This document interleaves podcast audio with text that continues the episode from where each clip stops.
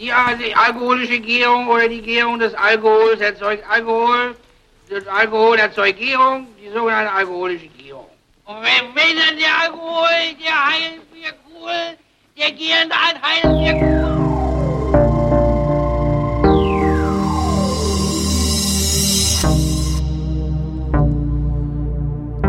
Wer redet, ist nicht tot.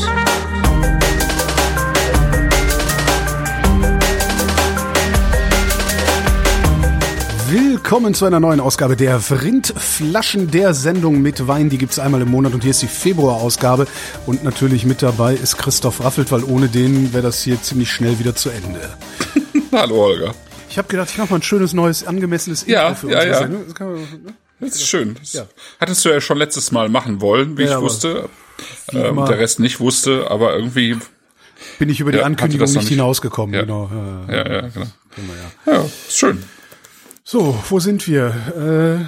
Äh, Italien, Wir, genau. sind, wir sind immer noch in Italien. Genau. Immer noch. Bevor, oder nachher wieder. nachher Nee, schreit der noch. Chat wieder rum. Wir soll, womit fangen wir an zu trinken? Das ist jetzt erstmal die Äh, wir fangen an mit Pecorino. Das ist das mit dem, mit dem blauen Flecken auf dem Etikett. Und ähm, Das ist nett. Du hast dich an meine Kurzsichtigkeit gewöhnt. ne? Das ist, da ist so ein Lurch drauf. durch. Lurch. Ja, ja, ja. Gecko. Ein Gecko, glaube ich. Ein Gecko. Ja. Du hattest Genau. geschrieben, man soll dazu Pecorino essen. Ähm, Ja. Habe ich aber keinen da. Hm. Oh. Ja. Mhm, Aha. Oh. Ja, ist ganz witzig eigentlich, dass, äh, dass es beides Pecorino heißt. Warum jetzt der Wein Pecorino heißt oder auch der Käse Pecorino heißt, ich habe keine Ahnung. Aber, Aber Pecorino ist ja eigentlich ein, also es gibt viel Pecorino in den Abruzzen. Wir sind ja jetzt in den Abruzzen heute und ähm, das ist ja immer ein, also meistens ein Ziegenmilchkäse, manchmal, äh, nee, meistens so ein Schafsmilchkäse. Ähm, also original ist es ein Schafsmilchkäse und manchmal ist es auch Ziege oder Kuh heutzutage, aber Schafmilch ist klassischer Pecorino. Gibt's in Man kann Pecorino aus Kuhmilch machen. Ich dachte, das, ist das überhaupt erlaubt? Ja, Ist das legal? ja, ich glaube, ich, ja, ich glaube schon. Ja, ja. ja unangenehmerweise. Ja. ja. Und es gibt da, es, es gibt re- recht viel tatsächlich auch in den Abruzzen, aber ich glaube, die sozusagen die die äh, Qualitätsappellation, da, die gibt's ja auch beim Käse in Italien, die DOPs, die gibt's halt für Romano, ähm, Sardo, also Sardinien, Sizilien, also Pecorino Siciliano und Toscano. Ja. Und ähm, Ich habe jetzt zwar keinen Pecorino da, aber der riecht wirklich so, als könnte er gut zum Pecorino gehen. Ja. ja, ja, ja, das geht gut. Das, Haben die den vielleicht deshalb gut. so genannt? Ist eine gute Frage. Also ich habe es nicht nicht so richtig rausfinden können. Ich, ich äh, kann noch mal. Mir fällt ein, ich könnte noch mal im äh, Bücher aller Bücher, was Rebsorten angeht, nachgucken. Ich muss auch sagen, Ähm, ich bei habe sogar heute, Hm? ich habe heute sogar versucht, Käse zu kaufen, aber dummerweise war ich beim Dents. Und so, sorry, aber die Käsetheke im Bioladen ist halt immer scheiße irgendwie. Ja, die beim Dance, da würde ich auch keinen Käse kaufen. Eigentlich. Also die haben total viel so Auswahl, langweilig. aber das ist halt alles super langweiliges, viel zu junges total, Zeug. ja, ja, total langweilig. Also da, da bin ich auch zu verwöhnt für, das muss ich echt sagen. Ja. Also ich meine, wir gehen ja samstags auf den Markt, da ist dann alle zwei Wochen ist ja, der. Breckle da und dann haben wir ja noch so ein, so ein super High-End-Käse, äh, so eine Käsefamilie mit fünf Brüdern da, die, waren, waren wir da mal zusammen? Ja, ne? Nee. Nee, ah, schade. Ja, wenn ich einen Isemarkt hätte, würde ich da halt auch immer Ja. hingehen. Also, Ja, sowas ja. gibt's in Berlin eigentlich gar nicht, oder? München hat einen Viktualienmarkt, ihr habt einen Isemarkt, wir haben Ja, und das ist ja nicht mal Isemarkt. Ich meine, die stehen beide auch auf dem Isemarkt, aber die stehen ja hier um die Ecke direkt in, Ach, in Großflottbeck auf. Ja, ja, die sind freitags auf dem Isemarkt. Da könnte ich auch eigentlich nie hingehen, weil ich freitags eigentlich dafür keine Zeit habe. Und samstags morgens stehen die dann beide hier bei, bei uns in Großflottbeck auf dem Markt. Und da gehen wir zu Fuß zehn Minuten hin. Ja gut, das ist Perfekt. Naja, das, das ist wirklich toll. Also es ist ein ganz, einer der ganz großen Vorteile hier zu wohnen, ist tatsächlich dieser samstägliche Markt, weil es einfach, äh, ja, bis, leider bis vor Weihnachten gab es eine, es sind zwei Frauen, die haben extrem gute Oliven verkauft, die kommen leider nicht mehr. Ähm, dann gibt's einen sehr, sehr guten Biostand, also einen Bestand mit Gemüse und Obst, dann einen mit Brot und, und äh, so Trockenfrüchten und sowas. Ähm, dann gibt's ein sehr nettes Café, so als Zentrum, äh, die halt auch so eigenes Gebäck anbieten und, und so weiter und so fort. Äh, Fleisch, auch von guter Qualität. Also es ist, und Unter hat jetzt gegenüber sozusagen noch einen Dance aufgemacht, sodass du den Rest dann auch noch da ja, kaufen ja. kannst. Also das ist schon ganz cool, muss ich sagen. Das ist ein sehr angenehm. Da, da können wir einfach, da gehen wir mit zwei Rucksäcken und einem äh, Rollwagen, ne, so, so einem Hacken Porsche hin, oh. samstags morgens und packen halt alles voll. Ah, da ja. neide ich ja dann schon hart. Also ich wüsste mhm. jetzt tatsächlich keinen zentralen Markt in Berlin, aber kann auch sein, dass ich es äh, irgendwas komplett übersehen habe, aber ich wüsste keinen zentralen Markt in Berlin, zu dem man fahren könnte, um sich mit so guten Lebensmitteln einzudecken. Also es sind schon mehrere Stationen, die man hier immer abfahren muss. Mhm. Wer das hier hört und sagt, nee, Moment mal, äh, geh doch dahin, ja, genau. immer her damit, ne? Immer in die Kommentare. Ja, ja. ja. Das ist irgendwie, ja. Ähm, der oh. Chat sagt, der Wein Pecorino heißt so, weil die Schafe beim Almabtrieb mhm. in den Abruzzen die spätreifenden Trauben gegessen haben und diese Sorte daher so genannt wurde. Okay, das ist ja schön. Klingt plausibel, klingt romantisch, könnte Fake ja, News sein, scheißegal. ja, ja, naja, das, das ist doch nett. Das, das ist eine gute Sache. Also Pecorino könnte eben von Pecora kommen und Pecora als Schaf. Also das ist halt sozusagen auch die, ähm, das, was, weswegen der Käse ja auch so heißt, weil es eben tatsächlich aus Schafsmilch kommt. Und der Pecorino, also die, die, die Rebsorte, die ähm, kommt irgendwie aus dieser Ecke halt, aus den Marken oder ähm, aus den Abruzzen, Molise da die Ecke. Also wir sind ja jetzt in Mittelitalien und wer mal auf die Karte schaut, ähm, und also weil, weil er nicht so ganz genau weiß, wo wo liegt jetzt eigentlich, ähm, wo liegen jetzt eigentlich die Abruzzen? Mhm. Das ist ja ähm, tatsächlich ähm, sozusagen die Abruzzen sind ja ein Teil des Apennin immer noch. Also im Prinzip haben wir uns jetzt die ganze Zeit am Apennin ent, äh, auf beiden Seiten sozusagen entlang bewegt. Wir waren ja schon in der Romagna, ne? Ja. Wer sich daran erinnert, Sangiovese die Romagna, da fängt, äh, also das ist Apennin, dann äh, auf der anderen Seite des Apennin Richtung Mittelmeer ist halt die Toskana, da waren wir. Ähm, Nur dann, selber waren wir da nicht, ne? Nee, leider nicht, genau. genau, selber waren ah. wir da leider nicht. Ja. Müssen wir mal irgendwann, das wäre noch mal was, ne? Ja, das, das ist ja die alte, die alte Idee mit dem Wohnmobil, genau. ist ja noch nicht tot. Ne? Es fehlt uns nur das nee. eine Ding da, äh, Zeit, genau, Zeit. Zeit, ja. Zeit. Genau. Wahlweise genau. Geld, aber ist ja manchmal ist bei Freiberuflern dasselbe. Ja. Genau. Und wenn, wenn man sozusagen diese, diese, diese Straße dann auf der anderen Seite wieder von Bologna fährt ans, ans Meer äh, nach San Marino, dann fährt man sozusagen, hat man immer auf der Seite, ich war, ich war jetzt vor zwei Wochen da, deswegen habe ich es äh, natürlich irgendwie schön im Kopf. Ich war praktisch bis Rimini, also bis fast Ach, der bis San Marino. Herr ist mal nach Rimini. Mhm, äh, mhm. ja, ja, Shopping ja. Genau, in Mailand auch, ja? nee, nee. Aber seitdem ich da war, meinen natürlich alle, ich hätte irgendwie eigentlich, eigentlich gar keine Erkältung, sondern hätte diesen scheiß Coronavirus aus Italien mit. Ist ja klar, ne? Ja, natürlich. Ist ja klar. So Passt kennt ja. man ihn, den ja. Italiener. Ja, ja, genau. Ja. Genau. Nee, aber da ist die, ist die ganze Zeit dieser Apennin und dann fährt man von San Marino weiter, die Marken entlang. Da hatten wir ja letztes, mhm. äh, letztes Mal die Castelli di Jesus Sachen. Und dann fährt man die ganze Küstenstraße entlang im Prinzip bis auf diese Seite der Abruzzen. Chieti ist so der ähm, Ort, wo auch dieser Wein, also in, aus der Nähe dieser Wein herkommt. Pescara, Chieti. Und von da aus kann man schon auf den Gran Sasso sehen. Das ist sozusagen die höchste Erhebung in Italien mhm. ähm, Teil des Apennin und sozusagen Teil des Nationalparks ähm, äh, der Abruzzen.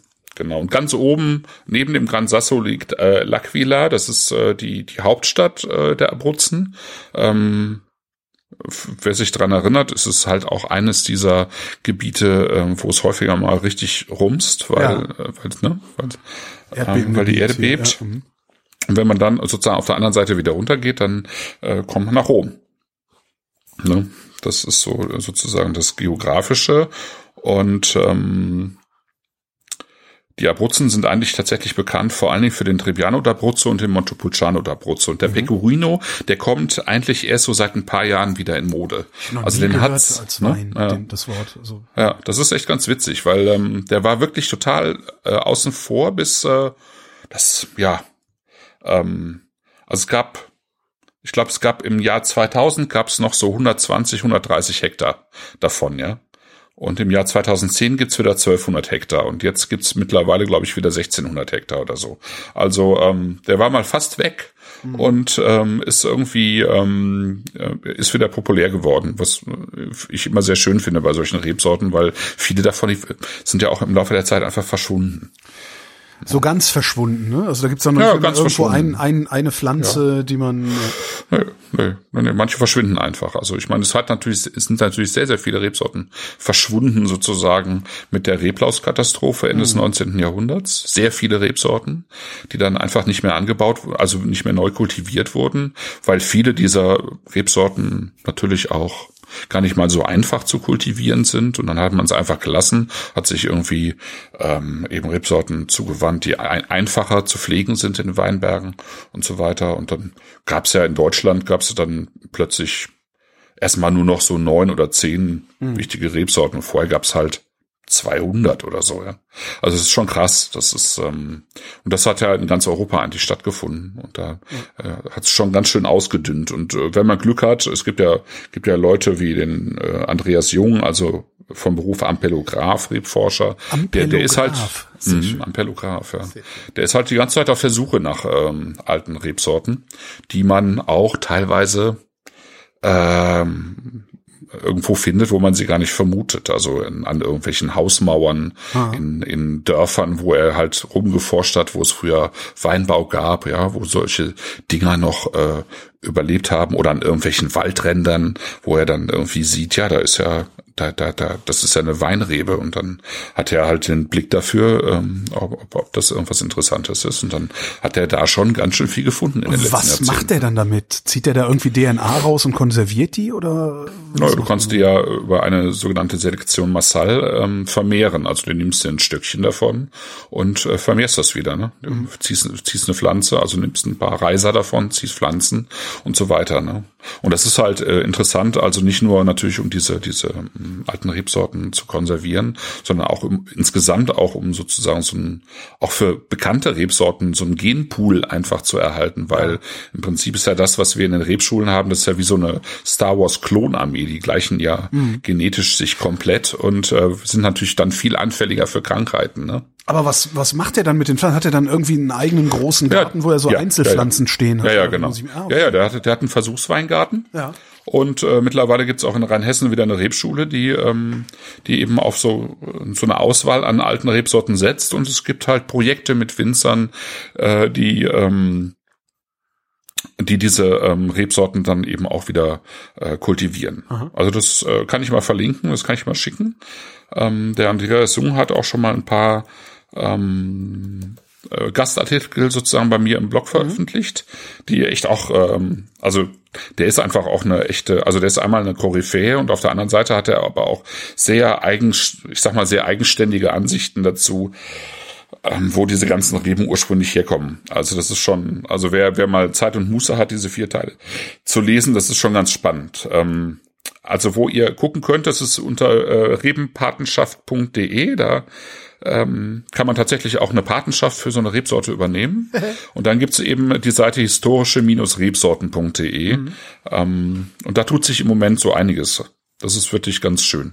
Ist das, ist das ähm, vergleichbar mit all den anderen Nischen, die jetzt überall aufgehen, weil die Industrie sich immer ja, Ja, stärker, stärker zuspitzt eigentlich, so dass Ja, das ja, ja, ich glaube, rechts und links genau. Also praktisch der der der Handwerksbäcker äh, des Weins. Ja, genau.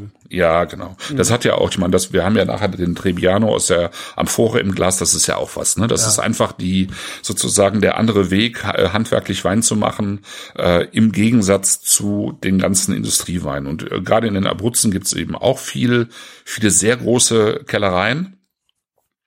Und, ähm, und, und das, was wir jetzt im Glas haben, ist sozusagen der genaue Gegensatz dazu. Wobei man sagen muss, auch die großen Kellereien in den Abruzzen machen mittlerweile äh, viel Bio und sind umgeschwenkt auf Bioanbau. Da hat sich schon auch viel getan. Das finde ich sehr schön. Ähm, und ähm, ich fand immer schon, ich weiß, äh, du hast ja auch damals im Kölner Wein- und Früchtehaus äh, Wein gekauft manchmal, ne? Wein und? Frucht, welches war denn das nochmal? Auf der, auf der, ähm, hier im, in, na, wie hieß denn der? Was war das denn? Ehrenfeld? Nee, ne? Äh, nee, in, ähm, Nee, das war na, Scholzen. Ähm, Ach, äh, äh, hier auf äh, äh, Sülzburgstraße. Äh, ne? hä? War das auf der Sülzburgstraße, dieser kleine? Äh, war das, war das Sülzburg? da in, Äh. wir werden es nie mehr rausfinden. Äh, Doch, doch, doch, bestimmt. Aber, War das da, wo ich ähm, um die Ecke gewohnt habe? Oder, oder Ja, ja, Lindenthal war das. Der Lindenthal. Lindenthal war der. Ah, ja, das hieß äh, äh, äh, früher Wein, Lindenthaler Wein- und Früchtehaus. So.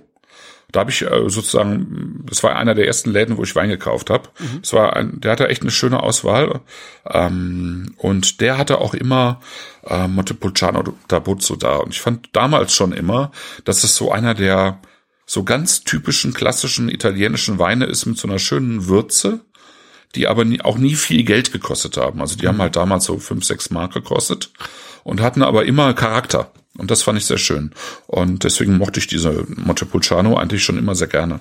Aber natürlich noch lieber, wenn, wenn sie irgendwie dann äh, tatsächlich auch handwerklich gemacht sind. Und jetzt der Cirelli, äh, Francesco Cirelli, von dem wir hier die Weine haben, der macht das halt auch nochmal auf eine besonders schöne Art und Weise, finde ich. Mhm. Ist doch ein schöner Ja. Wein. Und, ne? Und der- 13 Umdrehungen. Das, das finde ich bei Weißwein immer schon äh, beeindruckend, wie man hört. Äh, ja. Wobei, man muss, das hatten wir ja in der letzten Sendung auch, die hatten ja auch 13,5 teilweise, da ist es halt auch warm schon, ne? Das Ja, ist ja, ja. im Prinzip sind die Abruzzen ja sozusagen die Grenze von Mittelitalien zu, oder der Übergang von Mittelitalien zum Mezzogiorno, also zum Süden tatsächlich. Und äh, das merkt man den Weinen in einem gewissen Maße auch schon an, wenn auch nicht unbedingt den Cirellis, weil die halt äh, wirklich auch noch auf Säure betont ausgebaut Mhm. werden. Ne? Ja, aber leichter wird's da auch nicht mehr werden. Ne? Also die Weine werden nicht mehr leichter ja. jetzt in Zukunft. Wahrscheinlich Nee. wird's auch für die Winzer nicht mehr leichter. Aber äh, äh, apropos Italien, Ja. äh, ich habe einen Culatello gegessen. Hast du schon mal Culatello gegessen? Äh, nicht, dass ich Das wüsste. ist nee. ein Schinken, ein luftgetrockneter Schinken, der allerdings nicht Ah. am Knochen reift. Ähm, Okay. sondern der reift so vor sich hin, ich glaube 16 Monate normalerweise und da bildet liegt sich so rum. Genau, der hängt so rum und da bildet sich dann so ein Edelschimmel drauf, ja. der dann so Enzyme in das Fleisch abgibt, wodurch das dann ganz toll schmeckt. Ah, okay, ja. So ein normaler Culatello, ich habe noch nie einen normalen Culatello, einen einfachen Culatello gegessen, also den, den die einfachen Leute zu sich nehmen. Ähm, da wurde mir gesagt, der schmeckt dann ungefähr wie so ein äh, hier äh, Parmaschinken oder äh, das hier vom vom Spanier, wie heißt's? Ähm, Mm, Ja, ähm, äh, das von dem großen, also was Weihnachten- Parma oder Serrano. Serrano, genau. Ja, Das Serrano. musste ungefähr in die Richtung gehen. Jetzt war ich aber mal wieder für die Bayern-Tourismus unterwegs, Podcasts aufnehmen ja, und bin äh, bei Jockel Kaiser vorbeigefahren in, äh, jetzt habe ich den Ortsnamen vergessen, das darf doch nicht wahr sein. Meyers Keller, Jockel Kaiser, äh, also Meyers Keller heißt das Restaurant. Ähm, Okay. ist so ein Typ, der, der, der hat aus, also einen Familienbetrieb in der vierten Generation oder so, äh, eigentlich mal eine kleine Brauerei gewesen, äh, mit einem riesigen Biergarten mit 350 Plätzen. Das Ja. Ding hat er, als er es übernommen hat, zusammengestrichen auf 70 Plätze und macht da jetzt so Fine Dining drin und hat auch schon seit 20 Okay. Jahren hat der einen Stern. Ähm, okay. und hat sich irgendwie überlegt, was kann man denn ja eigentlich mit diesen Felsenkellern machen? Also es ist richtig so, äh, Nördlingen, genau, im Nördlinger Ries auf so einer Anhöhe steht das. Ähm, hat sich gedacht, mal gucken, hier so ein bisschen Lebensmittel herstellen, tralala, und macht jetzt da seinen eigenen Culatello. Das ist der einzige, zumindest bekannte, mir und ihm bekannte Culatello nördlich der Alpen, Okay. ähm, aus äh, schwäbisch-hellischen Landschweinen macht er den. Und der reift den aber mindestens 30 Monate. Okay. Das war der geilste Schinken, den ich je in meinem Leben gegessen habe. Das kann ich, ähm, Das das, glaube ich dir direkt, ja. Das, ich habe so, das war so unfassbar. Also es war schon ein bisschen, bisschen an der Grenze zu einem, ja, wie nennt man denn das? War das Ogu? Nee, nicht wirklich Ogu. Ogu ist anders. Aber man hat schon gemerkt, dass der, ne, dass da Dreck drauf wächst. so ein bisschen so, also, war schon, war schon fast grenzwertig, aber trotzdem, es war, das wirklich, ich- sowas, sowas Tolles habe ich noch nie gegessen. Kann ich wirklich nur empfehlen. Das Problem ist, man kann das bei ihm auch bestellen. Das Problem ist, ein Pfund kostet 75 Euro. Ja gut, das, weil, weil er halt wahrscheinlich auch echt viel wegschneiden muss, oder? Ja, der, der sagte, dass ich glaube 50 Prozent oder sowas verliert er von dem Zeug. Also das trocknet einfach weg dann irgendwie und hängt bei ihm im Ja, Keller rum. ja. Und ich hatte daneben, als ich da war und den interviewt habe, haben wir natürlich auch über den Schinken gesprochen. Meinte, ja, ich gebe dir nachher mal was. Und ich dachte so, ja geil, darf ich mal probieren. Und dann drückt er mir halt so 200 Gramm davon in die Hand. Okay. Yay! dann haben wir hier gesessen, Schinkenbrote gefressen wie die Blöden. Sehr cool. Ah, Ja. Das ist was, wenn du, wenn du oder irgendwer aus der Hörerschaft mal was Kohle über hat, äh, meinetwegen auch mit allen zusammenlegen. Also das war in so 100 Gramm Päckchen verpackt, was ich gekriegt habe. Ich vermute mal, dass das dann so die Standardgröße bei ihm ist. Aber das kann man sicherlich auch nachfragen. Ähm, dann halt mal was weiß ich mit, mit, mit fünf Leuten zusammenlegen und jeder gibt 15 Euro, dann hast du fünf mal 100 Gramm. Mhm. Das ist, Das ist echt ein Erlebnis. Also Okay. Da, und dazu ja, Michael schreibt auch im Chat, er hat den, den sozusagen schon in Sibello äh, original Genau, Culatello di. Sibello, ja. Ja, ja, cool. Also und das, das muss, also ich, ich, ich würde jetzt ganz, ganz gerne natürlich auch mal normalen Culatello dagegen essen. Mal gucken, ob es einen bei Rokaki oder so gibt hier bei uns bestimmt. Ähm, ah, das war, das war wirklich.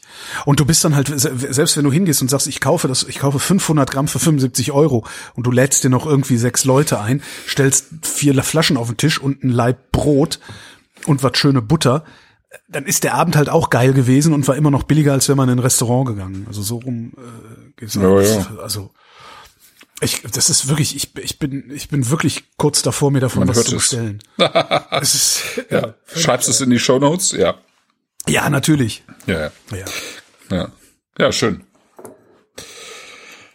Ja, genau, Pecorino. Also es ist, ich meine, da ist, äh, wie der gemacht ist, das ist jetzt kein Hexenwerk, ähm, ist einfach spontan vergoren. Ähm, äh, ich glaube, äh, das hier ist im, im, im, im neutralen Fass ausgebaut, beziehungsweise auch Edelstahl. Ähm, und ich finde, es ist äh, halt schön unkompliziert. Es, ne? es ist kein, kein, kein äh, besonders komplexer Wein. Es ist halt ein unkomplizierter Wein. Er, aber er hat so, ich finde, es ist irgendwie auch so ein bisschen typisch italienischer Weißwein. Also auch wenn es kein Trebbiano ist, aber es ist so diese Mischung aus. italienischen Weißwein Ja. typisch? Ja, das ist eine gute Frage. Ich glaube, es ist so die Mischung, also zum einen, dass er durchaus ein bisschen mehr Alkohol hat, als Ja. wir das jetzt hier so üblicherweise haben. Deswegen hat er so ein bisschen kräftigeren Körper. Äh, Ich glaube, diese, diese Mischung aus Blüten, so weiße Blüten, Mandeln sind da oft mit drin, ähm, Kräuter, sowas wie Salbei oder sowas. Ähm, so ein bisschen, so, so wirklich so ein bisschen Bergkräuter auch, die ich finde bei italienischen Weinen sehr häufig mit dabei sind, gerade bei diesen verschiedenen Trebbiano-Varianten. Und so, so leicht herbe Noten auch mit dabei, manchmal auch sowas, ja. Ja. Ja. So ein bisschen was von, von blondem Tabak mit dabei. Ähm, ja.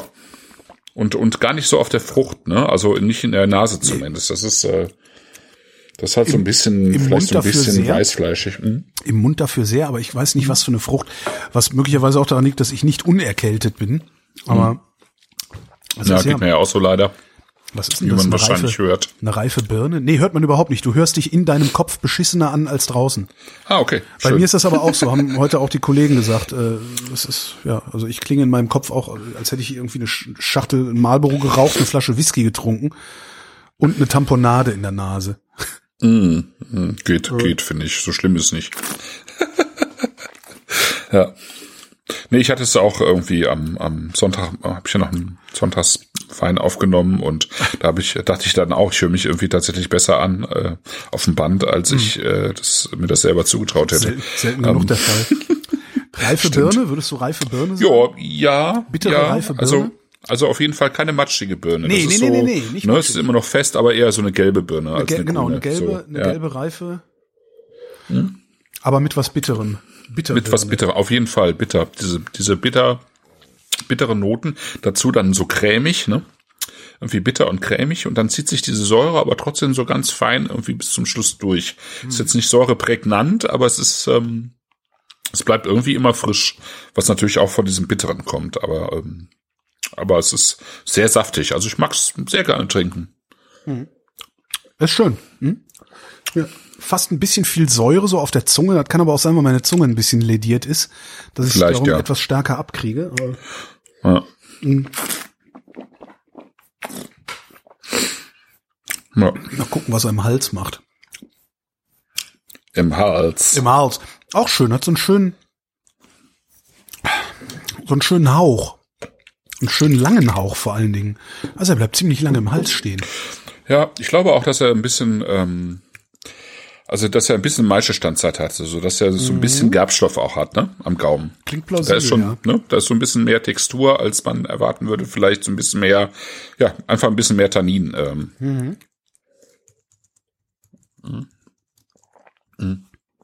Und das passt insgesamt auch zur Ausbauweise von Cirelli, weil äh, er für sich ja auch die, das haben wir jetzt gleich als zweiten Wein, einfach auch die, die großen Kelleramphoren entdeckt hat und eben ähm, recht viel Wein mittlerweile in diesen, diesen großen Amphoren macht. Und da hast du ja dann einfach auch diesen Gerbstoffen. Ich glaube, wenn man irgendwann auch beim Weißwein mal so so richtig den äh, ähm, darauf gekommen ist, ja, also Wein, Weißweine mit einem leichten Gerbstoff auszubauen oder mehr Gerbstoff, dann will man da auch nicht mehr weg. Ja. Also das kann ich auch gut verstehen. Das ist insofern, ja, denke ich, ist hier auch einfach so ein, so ein, so ein Einstiegswein. Genau. Und es gibt auch äh, Rebsorten zum Beispiel, ähm, das hatten, die hatten wir noch nicht, da müssen wir irgendwann nochmal zurück. Also ich war jetzt, wie gesagt, jetzt äh, wieder in der Romagna und da gibt's die weiße Rebsorte Albana. Mhm. Die kennt man hier in Deutschland so gut wie gar nicht. Ähm, ist aber eine, meiner Meinung nach eine der spannendsten Rebsorten in Italien, weil die ähm, eben ähm, im Prinzip auch als Schaumwein, trocken, halbtrocken, aber auch als Süßwein mit, äh, mit so einem leichten Hang zur Botrytis ausgebaut werden kann. Die ist auch recht kräftig, aber die hat eben auch ähm, tatsächlich ein, ein, ähm, immer irgendwie so ein bisschen Gerbstoff mit dabei. Mhm. Und das ist super spannend. Also ähm, es gibt recht viele Winzer mittlerweile, die das eben auch nutzen und äh, die meiste Standzeit verlängern und dann natürlich so einen richtigen Gerbstoffkick machen oder auch das Ganze tatsächlich in die Amphore tun. Aber selbst die, die so klassisch ausgebaut sind, die haben immer so eine leichte, so eine etwas stärkere Textur, die die am Gaumen ja. bieten. Also das ist ja schön. Müssen, müssen wir einfach mal hin, nochmal zurück. Also kann man ja nochmal so ein bisschen querbeet verkosten, das ganze Land. Ich bin gerade, ja, ja querbeet Italien, auch eine geile Idee. Ähm, ja. Ich bin gerade sehr begeistert davon, dass das ja gerade mal 11 Euro die Flasche. Ja, Pardon, genau. Ich stoß schon auf, dabei habe ich genau. so gespuckt schon. Ja, also äh, die Abruzzen, das muss das man irgendwie klar sagen, das ist ein günstiges Weinbaugebiet ja. und selbst die aufwendiger gemachten Weine, die dann eben wie wie bei ihm hier aus einem kleinen Betrieb kommen, ähm, sehr sehr ähm, sehr gut gemacht werden einfach und mit sehr viel Weinbergsarbeit gemacht werden. Sie sind trotzdem nicht teuer. Und ich würde und, jetzt ähm, auch mal erwarten, dass man den eine Zeit lang stehen lassen kann. Ja, auch noch. Also ja, der, ja. der hält ein Das glaube ich auch. Ja, ja. ja, ich glaube, ich glaube nicht, dass der Pecorino wirklich besser wird dabei. Das glaube ich ja, nicht. aber halt auch nicht ähm, schlechter. Das heißt, wenn man sagt, nö. ich, ich bestelle mir davon jetzt einen Sechser, dann ist der halt nicht Ende des Jahres schon kaputt, sondern kannst nee, du nächsten nee, Sommer weiter. Nee, nee, ganz, ganz sicher nicht. Ganz sicher nicht. Auf jeden Fall. Eh, ich würde jetzt eh mal ja. Zum Grillen? Ja. Zum Grillen ja. ist der geil. Ja. Ja, also das ist äh, und und ich also das ist ist so. Also Abruzzen ist eigentlich es gibt eigentlich nur zwei Weingüter in Abruzzen, wo wo man also wo die Weine teuer sind und wo man sie eigentlich nicht bekommt. Ähm, ja. ja. das ist echt ganz witzig. Also es gibt zwei äh, Ikonen sozusagen des äh, Wein äh, Weinbaus in Abruzzen. Das eine ist Emilio Pepe. Ähm, diese Weine sind zeigen, dass äh, sowohl Montepulciano, vor allen Dingen aber auch Trebbiano oder Bruzzo Rebsorten sind, aus denen man große Weine machen kann, die Jahrzehnte reifen. Aha. Also du ähm, kannst Emilio Pepe Weine aus den frühen 80ern trinken, also Weißweine, mhm. trockene Weißweine. Das ist schon krass. Und die kriegst du und, gar nicht zu kaufen ähm, mehr. Also jetzt, weil die sofort, sofort weg sind alle oder? Ja, es gibt, also ich glaube, ähm, K&U Weinhalle hat äh, so ein bisschen was äh, gehabt von, ich bin jetzt nicht auf dem letzten Stand der Dinge, aber ähm, da gab es ein bisschen was. Ähm, man, man bekommt vielleicht vor Ort äh, bei, bei Video Pepe selber was. Mhm. Ähm, ich habe sie mal äh, probiert, zum Beispiel auf der Raw, also auf dieser Naturweinmesse in London damals, mhm. was ich für mich eine sehr unangenehme Begegnung war, weil ich stand da und hatte ein paar Fragen und die hat sich aber die ganze Zeit mit einem anderen Typen unterhalten, also einfach 20 Minuten lang und hat mich also wirklich so gar nicht beachtet, was ich einfach unhöflich fand. Absolut, und ja. äh, ich musste jedes Mal neu fragen, ob sie mir jetzt den und den und den Wein einschenkt. Also es war irgendwie total nervig. Aber gut, das ist äh, geschenkt. Äh, die Weine selber sind toll. Ähm, und dann gibt's Valentini, das ist irgendwie ähm, ein ganz kleines Weingut, die vor allen Dingen ähm, Montepulciano d'Abruzzo und den sogenannten Cerasuolo d'Abruzzo machen. Das mhm. ist im Prinzip ein dunkler, äh, eine dunkle Rosé-Variante aus den Abruzzen, also auch aus der gleichen Rebsorte Montepulciano gemacht, aber sozusagen heller. Und äh, das ist ein Mini-Weingut, die haben sich einen extrem guten Ruf mit ihren Weinen erarbeitet, aber das ist so ein, einer, wo schon der Vater kein Telefon hatte und kein Computer und der Sohn hat es zieht es einfach genauso durch ja? und äh, die ja, Weine kriegst du eigentlich nicht kann, ist doch ja, ja. ein geiles Leben mit ja, ganzen ja, ja, Schnack da draußen nichts zu tun haben genau also ich habe äh, ich habe ähm, heute noch mal nachgelesen äh, bei Eric ähm, Asimov, das ist ein äh, Weinjournalist von der New York Times, der hat über ihn mal geschrieben und der sagte, als der neue US-Händler also der sich sozusagen um den Import dieser Weine bemüht hat, äh, der hat dann irgendwann ist er dann auf den äh, äh, Valentini den Jüngeren getroffen und hat gefragt, ob er die Weine importieren könnte und dann hat er ihm einfach nur gesagt, schreiben Sie mir schreiben Sie mir einen Brief, aber per Hand. aber per Hand. so, ne? Und Da dann ich gerne ist, hinkommen. Genau. Vielleicht Falsche nee, es sind winzige, winzige Mengen, die ähm, vergleichsweise teuer sind. Also das sind dann auch Flaschen für 70, 80 Euro oder so. Also und man bekommt sie halt kaum. Ne, das ist so wie Chlorojar halt. Das ist äh, Okay. extrem geringe Produktion, äh, ein Riesenbedarf auf dem Sekundärmarkt und dann steigen halt die Preise ganz schnell. Aber das ist sozusagen die Ausnahme, die aber eben zeigt, dass die diese diese Rebsorten, wenn man sich wirklich, also wenn man wirklich Gas gibt, dass dass die eben auch große Weine hervorbringen können. Aber ich finde halt Chirelli ist so so das ähm, so mit das Beste, was man aus den Abruzzen bekommen kann, wenn man diese Stilistik mag. Ne? Das sind immer Weine, ähm, die die eben auf auf Frische gemacht sind, ähm, auch der Montepulciano gleich und der aber trotzdem finde ich sehr schön die die Rebsorten rüberbringt. Also trinken wir mal den Trebbiano d'Abruzzo. Äh, Ja, also der mit dem Gelb und der Amphore vorne drauf. Und äh, wer mal schauen äh, möchte, wie die Weine, äh, also wo die Weine ausgebaut werden, die Website heißt agricolacirelli.com und äh, da sieht man halt diese diese großen, ähm, ich glaube 800 Liter ähm, Amphoren sind das aus toskanischen, also die werden normalerweise in der Toskana hergestellt und ähm, haben halt dann oben so einen Schraubdeckel drauf und in diesen ähm, Amphoren werden die Weine eben ausgebaut. Und ich finde, sind Chirelli sind macht die- das. sind diese Amphoren mit irgendwas ausgekleidet oder ist das tatsächlich unmittelbar der Ton, mit dem der Ähm, also die klassischen Queveris aus Georgien, die waren eigentlich immer mit Honig aus, also mit, äh, mit äh, nicht mit Honig, Bienenwachs mit, ähm, meinst du? Bienen, danke, Bienenwachs ausgekleidet. Ähm, aber ich glaube, diese, also ich weiß, dass die spanischen Amphoren und ich glaube auch die toskanischen äh, so gebrannt sind, dass die tatsächlich dicht sind. Das heißt, da ist kein, keine Wachsschicht mehr drauf. Okay, Ja. das heißt, man, Ja. man, wenn man sich einbildet, den Ton der Amphore zu schmecken oder zu riechen, dann könnte es sogar sein, weil wir hatten mal Ja. einen Excedra, hieß der, auch hier aus der. Sendung. Ja. Als ich dann wusste, dass er aus der Amphore kommt, hatte ich immer das Gefühl, als Absolut. würde ich den Ton schmecken können. Aber ich weiß nicht, ob Absolut. das nicht mein Gehirn ist, der das gemacht, das gemacht hat. Ja, äh, aber ich glaube, es ist, ähm, ich, ich glaube tatsächlich, es ist das Gehirn in einem gewissen Maße. Aber ich glaube, dass das tatsächlich eigentlich daher kommt, dass diese Weine, die im, im Ton ausgebaut werden, so eine Textur haben, wie eine feine Tonschicht, wie eine gebrannte Tonschicht, Ja. weißt du? Also es ist, glaube ich, eher das Mundgefühl, das das äh, evoziert.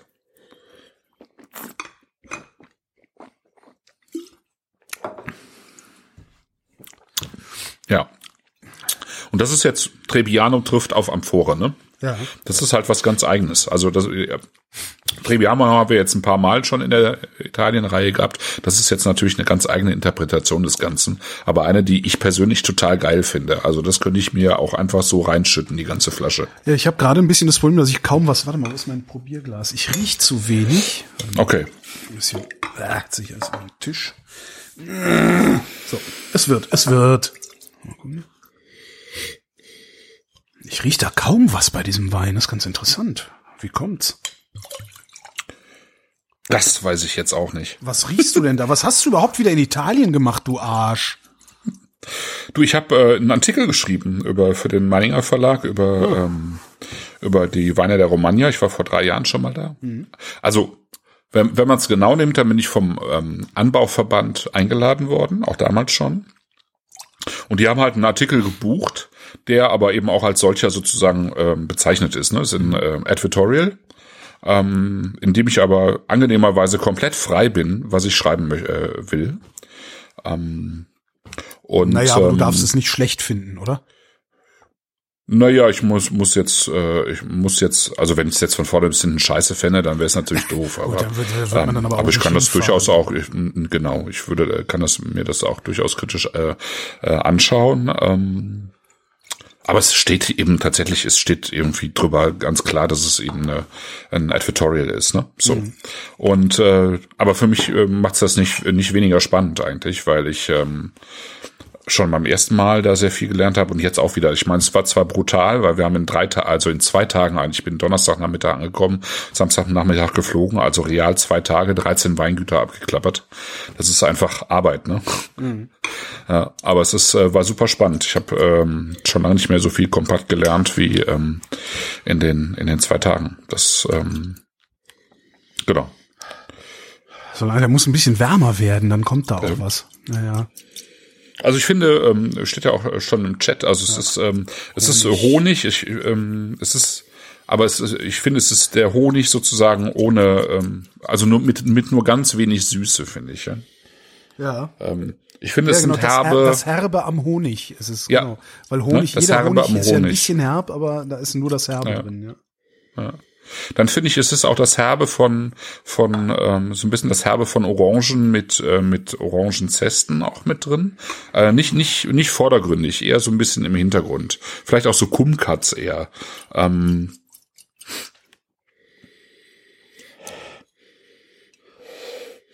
hier finde ich ist äh, Tabak ein bisschen präsenter als beim Pecorino. Schafft meine Nase leider nicht. Okay. Ich finde, man hat so Ah, ein doch, bisschen ich weiß, was, was du meinst mit Tabak. Ja, Ja. ja, ja, ja, ja. Mhm. Ich finde, man hat so ein bisschen was auch von, ähm, ja, von Ginster, glaube ich. Ginster ist das. Ja. Melusine ist es. Ginster und, und, und ähm, so, so ein bisschen so, äh, eben auch so südländische Kräuter, so wie so,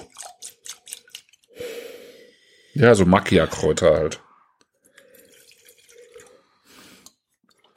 Und dann hat man aber auch das, man hat auch das Süße, das ist, ähm, ist ja typisch trinke auch für diese Weine, genau, ähm, so ein bisschen für diese Weine, die im Maische vergoren sind und ähm, äh, eben dann auch ähm, äh, praktisch ohne Schwefel ja auskommen, weil sie einfach so auch schon stabil sind, dann kommt kommt eigentlich ähm, ja von der Hefe so ein bisschen Mm. Oh Süße Gott. dazu, dann hat man diese schöne Textur dabei, Oh, ist das ein geiler Wein.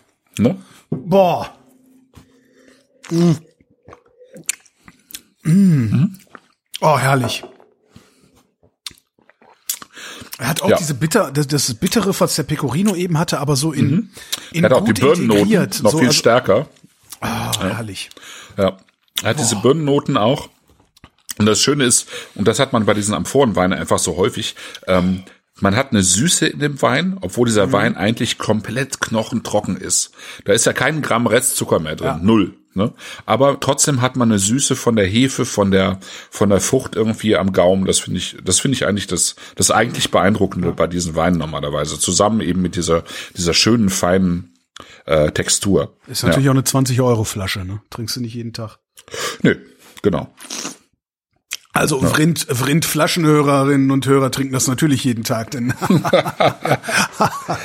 aber nee, aber ja, oh, oh, ist ja geil. Ne? Aber das, hm, der ist so überwältigend irgendwie. Also ich, ich finde ihn gerade wirklich überwältigend, aber dabei nicht so nicht so aufdringlich überwältigend. Also der, der willst halt, den willst du, der ist überwältigend, aber du willst nicht drüber reden, sondern einfach mach mal noch eine Flasche auf jetzt. Genau, das finde ich, und das, das finde ich wirklich, das macht der Chirelli total schön bei seinen Weinen. Ähm, dass die so unaufgeregt dabei sind irgendwie Herrlich. und so stimmig. Und ähm, dass er sozusagen dieses, ähm, dieses ja, ähm, dieses Ungewöhnliche mit der, mit der Maischevergärung und der Amphore, wo es ja wirklich ganz, wo ja bei anderen Leuten auch ganz schräge Weine bei rauskommen, Ja. dass der das so, so schön integriert. Das ist immer noch ein, ein Wein, der, glaube ich, vielen Leuten schmecken kann. Ähm, während, während die normalerweise wahrscheinlich bei den meisten Natur, Amphoren, Maische vergorenen Weinen sagen würden, nee, nee, lass mal, bah, das ist bah. Ne? Und das macht er halt überhaupt nicht. Der macht das ganz klar und sauber. Das ist, ich glaube, es ist einfach ein sehr, sehr guter, ähm, ist einfach ein sehr, sehr guter Winzer. Und der ist dabei ja noch Landwirt. Der macht, der hat einen Mischbetrieb, der hat, äh, der hat äh, äh, diverse Tiere, also ähm, ich glaube vom vom Huhn über die Puten bis zum Schwein und dann hat er halt Getreideanbau und ähm, so ein bisschen Obst und Gemüseanbau. Also es ist ein klassischer Mischbetrieb eigentlich.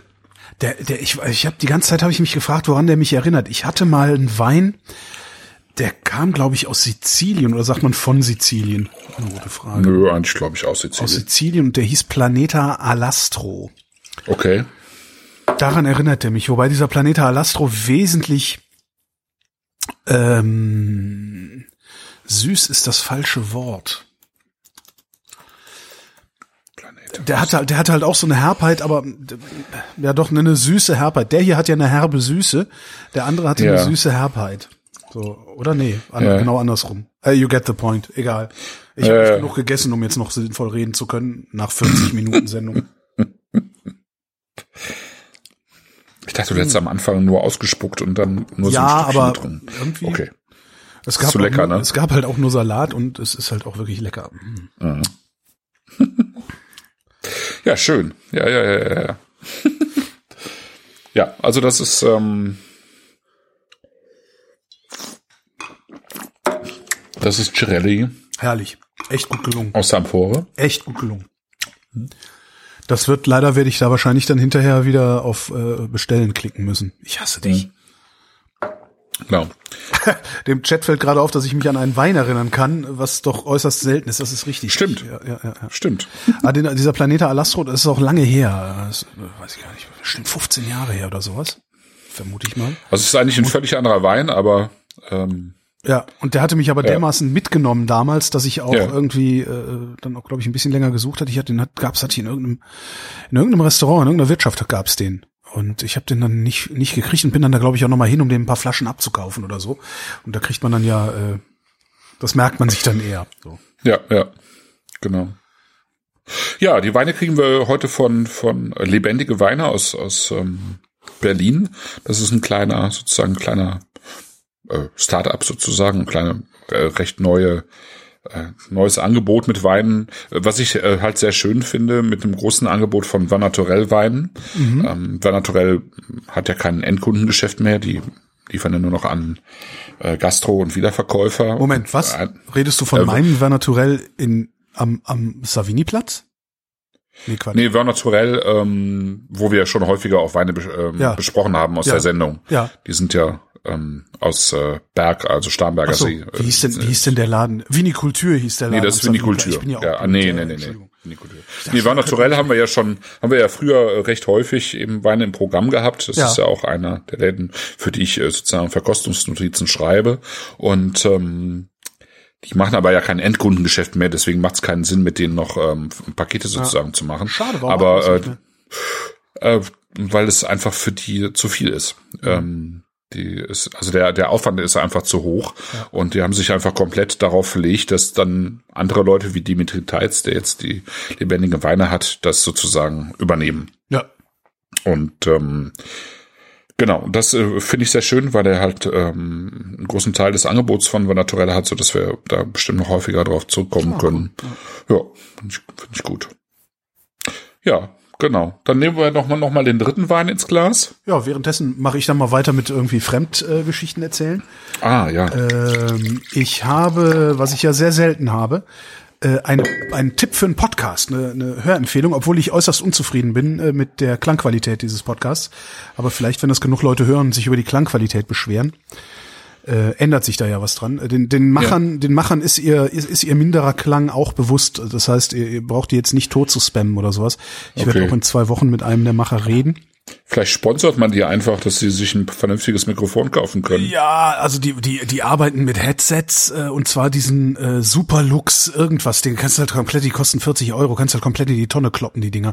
Also Headsets sind schon was was äußerst vorsichtig einzusetzen ist, sage ich mal. Also selbst diese teuren Biodynamic Headsets, die viele Podcaster und Podcasterinnen Ja, benutzen, ja, ja. selbst die klingen sehr oft sehr schlecht, wenn man nicht wirklich vorsichtig ist im Umgang mit denen. Also gibt's ein paar Tricks, auf die man achten muss, sonst klingt man halt dumpf und doof.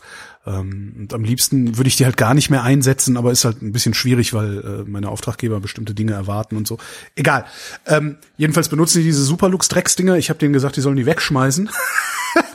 und sich lieber jeder ein Rode M3 in die Hand äh, nehmen und da reinsprechen, dann klingt's halt wirklich total satt und geil. Ähm, der Podcast, den ich empfehlen äh, will, äh, der nennt sich Völlerei und Leberschmerz. Und ist ein Food, Food und Drink Podcast. Und das gibt's halt viel zu selten. Ne? Ich höre halt den ganzen Tag, also wenn ich kann, WDR 5, äh, alles in Butter. Das lässt allerdings ein wenig nach, habe ich so den Eindruck.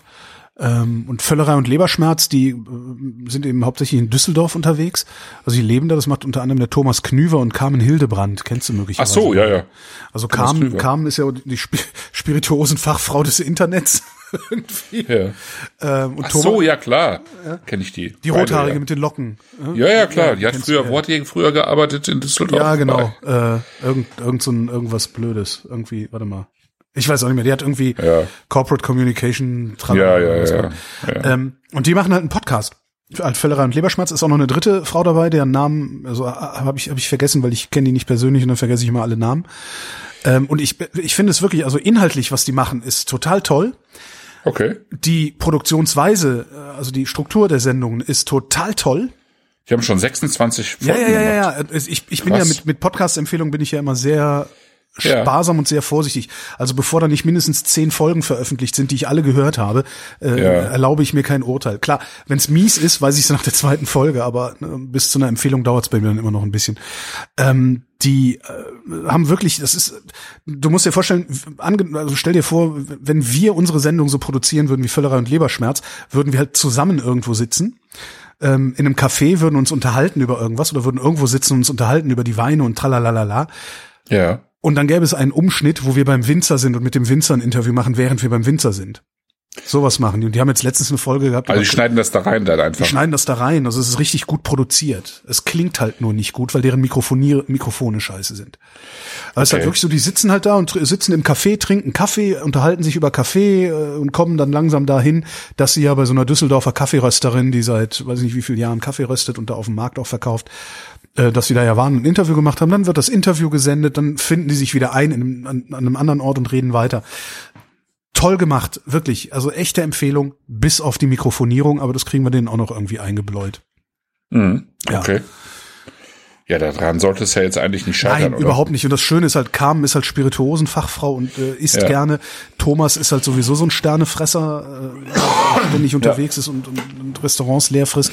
Und die Kollegin, die dabei ist, ich glaube, die hat sogar mal, ich weiß nicht, muss man auf der Webseite gucken, die hat auch eine total eindrucksvolle ja. Kulinarik-Biografie irgendwie. Und das macht, das wertet die Sendung auch irre auf. Also du merkst halt richtig, dass sie nicht nur wissen, worüber sie reden, sondern auch noch einen Heiden Spaß daran haben an dem Zeug. Ja. Genau. Klüver war Indiskretion Ehrensache, glaube ich. Ja, ne? genau, Indiskretion ja. Ehrensache hat der gemacht. Ja, war ja. früher beim Handelsblatt, glaube ich, sogar und so. Ja, ja, genau. Und hat dann aber rechtzeitig, rechtzeitig die ja. Kurve gekriegt, als Print, äh, der Tod des Printjournalismus abzusehen mhm. war. Ja. ja. Ja, da werde ich reinhören. Ich habe es mir schon abonniert. Ich ähm, Sehr gut. höre rein. Sehr schön. Ja.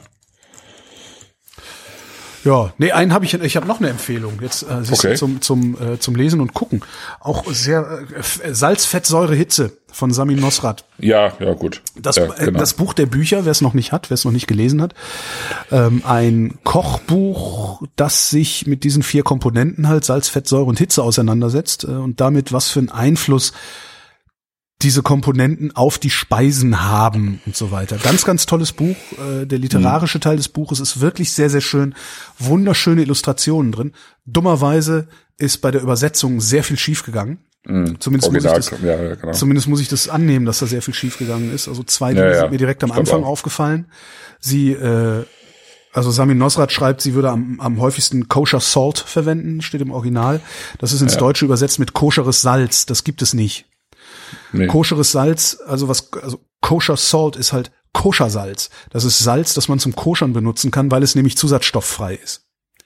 Das ja. ist der eine Fehler, den sie machen in der Übersetzung. Der andere Fehler ist noch krasser. Sie verwechseln ständig die imperialen mit europäischen, also mit metrischen Maßen.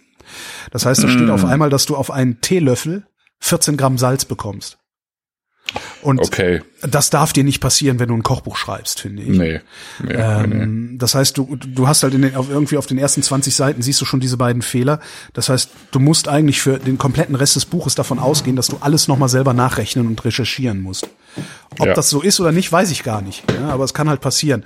Daraufhin habe ich auf Twitter rumgerantet, habe gesagt, so ein schönes, so ein nützliches Buch. Es ist wirklich nützlich, das Buch. Weil du kannst halt, ob du Laie bist oder Fortgeschrittene, das, das macht dir eine ungeheure Lust darauf zu kochen, irgendwas. Und irgendwo ja. noch mal mehr Salz dran zu machen oder weniger oder anderes oder weiß der Geier. Ähm, hab dann auf Twitter rumgerannt, habe gesagt, so ein nützliches, so ein schönes Buch, aber für 36 Euro würde ich erwarten, dass Übersetzung und oder und oder Lektorat nicht so schlampig gearbeitet hätten. Äh, mhm. Haben dann noch zwei, drei Leute gesagt, ja stimmt, ist mir auch aufgefallen und ich dachte, ich wäre alleine. paar Tage später schreibt mir der Verlag. Okay. Was ich schon mal wirklich faszinierend fand. Also mhm. ja, guten mhm. Tag, ich bin äh, die Lektorin und was ist denn hier? Das ist auch so super besprochen worden, die Übersetzung des Buches.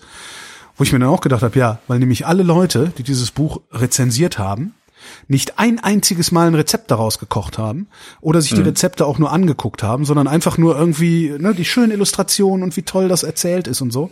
Und mhm. schon kriegst du geile Rezensionen, hast aber eigentlich ein Buch, das dringend neu lektoriert werden muss irgendwie. Ja. So, das heißt, die Empfehlung lautet Salz, Fett, Säure, Hitze. Will man in der Küche stehen haben. Wie gesagt, kostet 36 Euro.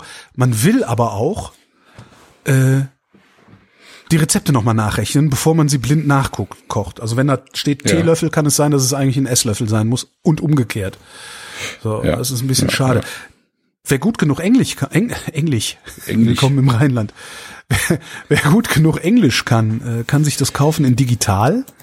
Ähm, jetzt weiß ich nicht hier Apple Books äh, äh, habe ich es gesehen und äh, Amazon Kindle habe ich es gesehen. Ähm, da sind auch die Illustrationen drin. Das heißt, es sieht auch sehr schön aus, wenn man das jetzt nicht auf dem Schwarz-Weiß-Display liest. Und da kostet es nur 16 Euro. Also wer sich nicht der Gefahr aussetzen will, die falschen Übersetzungen äh, über die falschen Übersetzungen zu stolpern, äh, kauft sich das am besten in Englisch und digital. Aber trotzdem, ich Ja, finde, es ja. darf in keiner Küche fehlen. Es ist wirklich ein wunderbares Buch. Also auch einfach so als als Lektüre. Also ohne überhaupt was kochen zu wollen, einfach als Lektüre das Buch zu lesen. Und das Ganze gibt's auch nochmal als Netflix-Serie. In vier Genau. Teilen, also auch Salz, Fett, Säure, Hitze. Ja. Hat aber mit dem Buch nicht so viel zu tun. Also es geht auch die einzelnen Komponenten an, was man damit machen kann. Sie reist halt um die Welt und äh, Fett ist so meine Lieblingsfolge, weil die spielt in Italien. Ähm, da gucken sie halt, wie, ne, wie macht man Nudeln, wie macht man Ciabatta äh, und so weiter und so fort. Auch eine schöne Serie, Ja. ist aber äh, kein Ersatz für dieses Buch. Ja. Ich könnte noch was dran anschließen. Mama. Äh, es gibt äh, ein Buch von Michael Pollan, das ist ein amerikanischer Wissenschaftsjournalist, ein Koch, also Hobbykoch sozusagen, der hat die äh, Kochen, eine Naturgeschichte der Transformation geschrieben. Ah, davon habe ich auch Und, schon mal gehört, das soll ähm, geil ne, sein auch, ja. Ja, ähm, er schreibt sozusagen über diese vier Aggregatzustände äh, Mhm. des Kochens ähm, ähm, sehr ausführlich. Also es sind, und das ist auch so ein bisschen das Problem des Buches. Ich glaube, er hört sich selber insgesamt so ein bisschen gerne zu. So wie wir. Ähm, es ist, also ja, es ist in Teilen, es ist wirklich schön und sehr spannend, sehr interessant. Ähm, hat halt 524 Seiten und ich sag mal, wenn es 400 gehabt hätte, wäre es richtig gut. So ist es, hat's halt Längen. Aber äh, ich, ich finde, es ist trotzdem äh, eine Empfehlung wert, weil es halt äh, so ein bisschen einfach zurückgeht, äh, womit hat's angefangen, ja, mit Braten und Fleisch und diesen Gerüchen und so. Also es ist so ein bisschen so wie so eine Kulturgeschichte des Kochens. Und ähm, er besucht halt viele interessante Leute, ähm, äh, die sich mit diesen, äh, also wirklich mit Grillen beschäftigen, ja. Ähm, nicht, nicht mit dem, was wir so tun, sondern die Würstchen sozusagen dem, dem Würstchen Grund Heizung. des Barbecues auf den, den, äh, dem, dem Barbecue auf den Grund gehen, sozusagen, die erzählen, wo es tatsächlich herkommt in den Südstaaten und so weiter. Also es ist schon spannend. Also es ist schon ein gutes Buch, finde ich. Ja. Es hätte halt ein bisschen einfach, auch da äh, hätte es ein, ein, ein Profi, also ein Profi als Lektor oder ein wirklich, ich sag mal, ein wirklich guter Lektor schon drüben in den USA, äh, der hätte dem einfach ein bisschen mehr wegstreichen müssen. Ah, okay, dann wäre es besser ja. gewesen. Ne? Ja, so. Ja, was, was mich halt so geärgert hat, tatsächlich bei, bei Salt, Fat, Acid, Heat, ist, dass wenn du, also das ist irgendwie, das wäre so, ich übersetze jetzt keine Bücher. Würde ich Bücher übersetzen oder würde ich überhaupt übersetzen, wäre das erste, was ich mache, wenn ich ein, ein Originalwerk aus den USA bekomme, darauf zu achten, es sauber zu lokalisieren. Also zu gucken, wo Ja. bin ich? Ich bin in Deutschland, ich bin in Europa, das heißt, hier muss die Metrik, also das metrische Maß stimmen. Also das ist, Ja, ja, das hat absolut. mich richtig, richtig geärgert. Also wirklich, weil das ist ein, das ist ein Nee, Anfängerfehler. das darf nicht Also passieren, das- genau. Ja. Das müsste man ja auch wissen einfach. Ja. Das ist, also ich meine, das, genau. Das, Ich habe jetzt, ich habe dann halt zurückgeschrieben, hey, schön, dass Sie sich melden, vielen Dank. Weil das Mhm. äh, ist natürlich auch schwierig, ne? Weil in meinem Twitter-Profil steht keine E-Mail-Adresse, da steht eigentlich nicht, wer ich bin. Das heißt, die muss Mhm. halt richtig nochmal geguckt und ge- ge- geklickt und gesucht haben, äh, wen sie da Ja. eigentlich vor sich hat und äh, wie sie mich dann im Zweifelsfall erreicht. Und das ist ihr gelungen. Also fand ich schon mal ganz Ja. cool. ne? Ja, schön. Ja, ja, ja. ja. Also Ja. trotzdem, trotz der Fehler, äh, absolut eine Empfehlung. Also es ist äh, auch auch als Geschenk. Das ist so diese, da sind halt so schöne Illustrationen auch drin. Ähm, ja, so ein bisschen auch wie das äh, hier von dem Franzosen, äh, das ich auch immer so gerne verschenke. Wie hieß das nochmal? Äh, weiß Ah. ich jetzt gerade nicht. Hatte ich glaube ich auch schon mal in der Sendung gesagt. F fällt mir wieder ein, während du über den Wein redest. Okay. Apropos Ja, ich, Weinreden.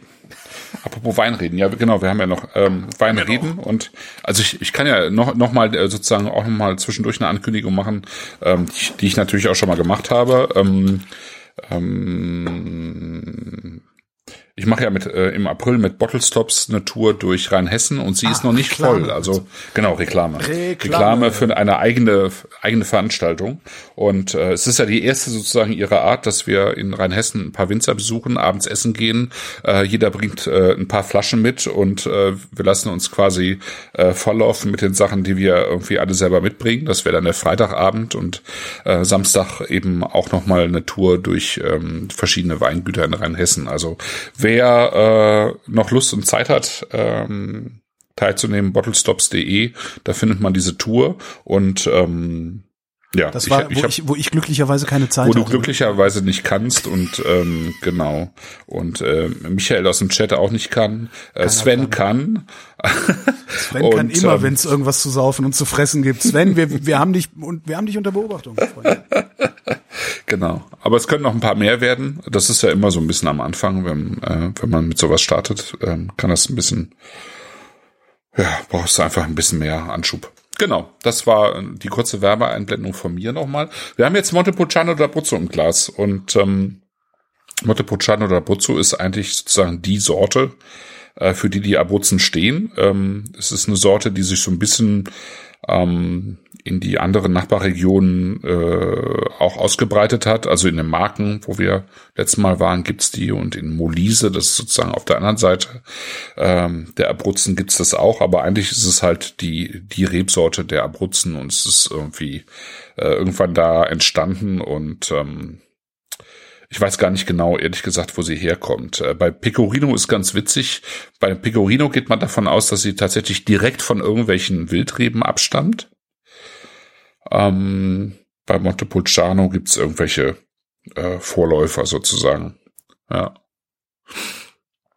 Meistens wird Montepulciano, also der typische Montepulciano wird eigentlich im Holz ausgebaut, würde ich sagen. Also das meiste, was ich so vorher getrunken habe, äh, hat dann meistens so ein bisschen Holzeinfluss. Das ist jetzt bei diesem hier nicht der Fall. Ich wollte gerade sagen, das, Holz ist ne? doch nicht, da ist eher hier dieses nee, genau. feuchte Keller.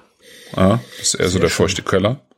Und ähm, Ach, genau meins. das reduziert sozusagen diesen, diesen Rotwein auf etwas, was, ähm, äh, was man das ganze Jahr über eben auch im Sommer trinken kann mit einer leichten Kühlung, weil es eben diese Frische und Säure hat und gleichzeitig aber trotzdem auch eine, eine Frucht und eine Würze, die und diese Würze finde ich, die der Wein hat, ähm, die ist, die ist einfach diesem Montepulciano d'Abruzzo immanent, wenn wenn man so will, ja. ja.